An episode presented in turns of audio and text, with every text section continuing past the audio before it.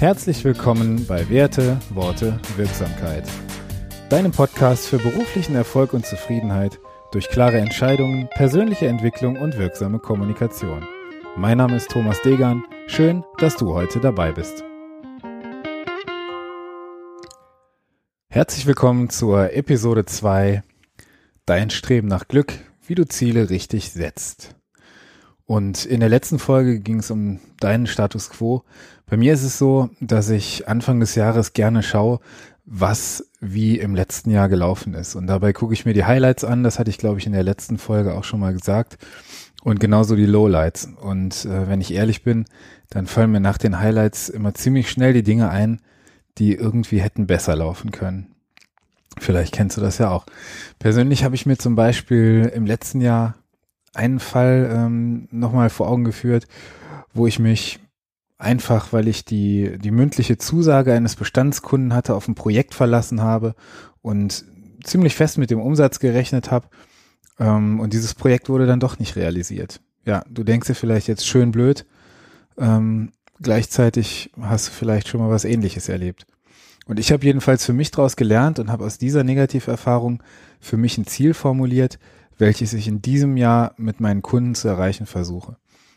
Und bei mir lautet dieses Ziel, Planungssicherheit durch verbindliche Vereinbarungen schaffen. Also die Dinge nicht mehr ähm, bloß auf Ehrenwortbasis laufen lassen, sondern ähm, mit meinen Kunden, mit denen ich schon länger zu, zusammenarbeite, einfach aufgrund ähm, dieses Vorkommnisses eine ganz klare Regelung zu treffen, wenn das Commitment seitens des Kunden da ist, okay, wir machen was zusammen, dass wir das dann auch direkt schriftlich fixieren.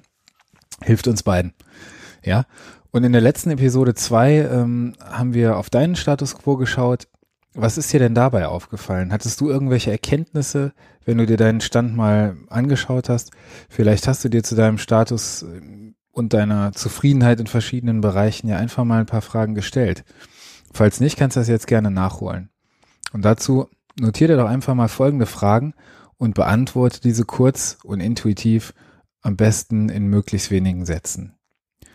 Die erste Frage könnte sein, warum hatte ich im letzten Jahr die Ergebnisse, die ich hatte? Die nächste Frage könnte sein, was sind denn erstrebenswerte Ziele?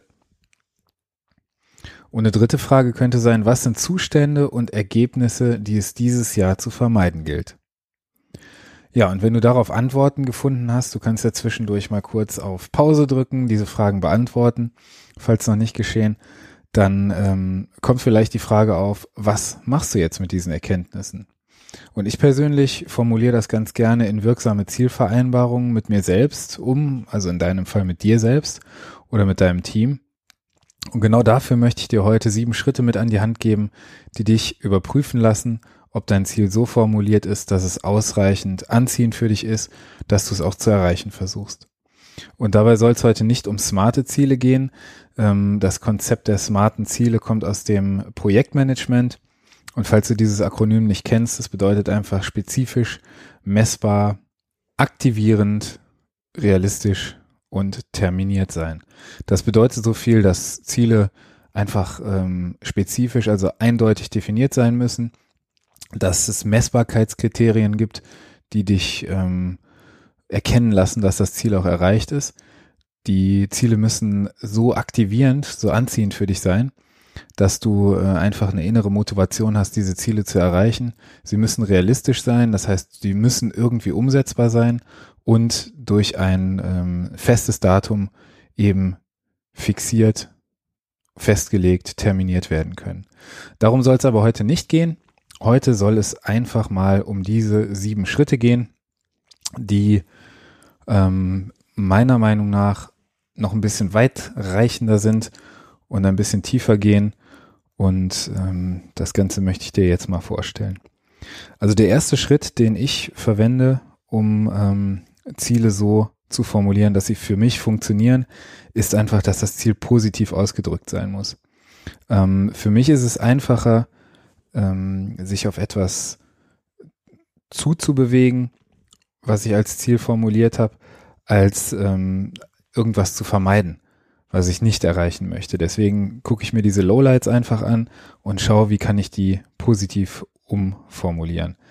Ähm, die Motivation, etwas zu erreichen, funktioniert einfach für unser Gehirn besser als die Motivation, etwas zu vermeiden.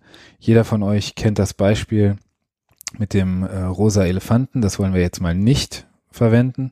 Und ihr merkt wahrscheinlich schon, sobald ich den rosa Elefanten genannt habe, werdet ihr an den rosa Elefanten denken, auch wenn wir es nicht verwenden wollen. Also, wir fangen das Beispiel nochmal neu an. Ihr denkt einfach mal an einen Frosch.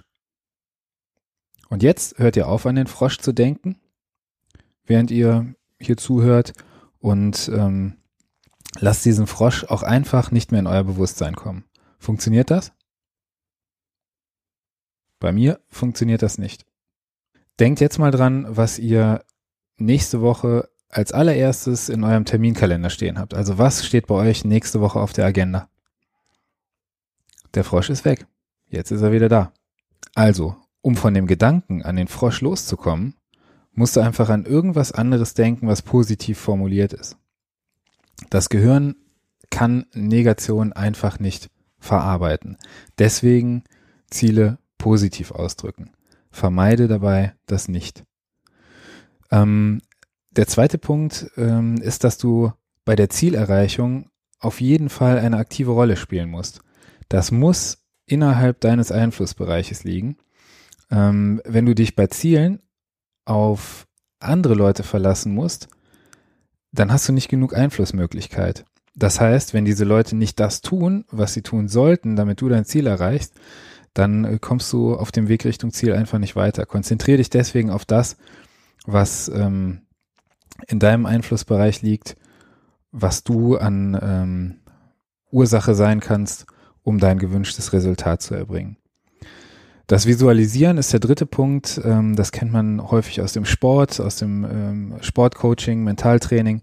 Stell dir dein Ziel einfach mit allen Sinnen so genau wie möglich vor. Warum ist das so? Innere Bilder funktionieren einfach besser oder die Filme, die so innerhalb unseres Kopfes ablaufen, funktionieren einfach besser, als Zahlen, als Worte, als Dinge, die man liest oder schreibt. Ja, also möglichst genau, wer, was, wann, wie, wo, alles, was zur Beschreibung dieses Zielzustandes gehört, damit er möglichst plastisch, möglichst greifbar zum Film in deinem Kopf wird. Der vierte Punkt ist ähm, auch relativ einfach, banal, einfach, aber sehr, sehr wirksam.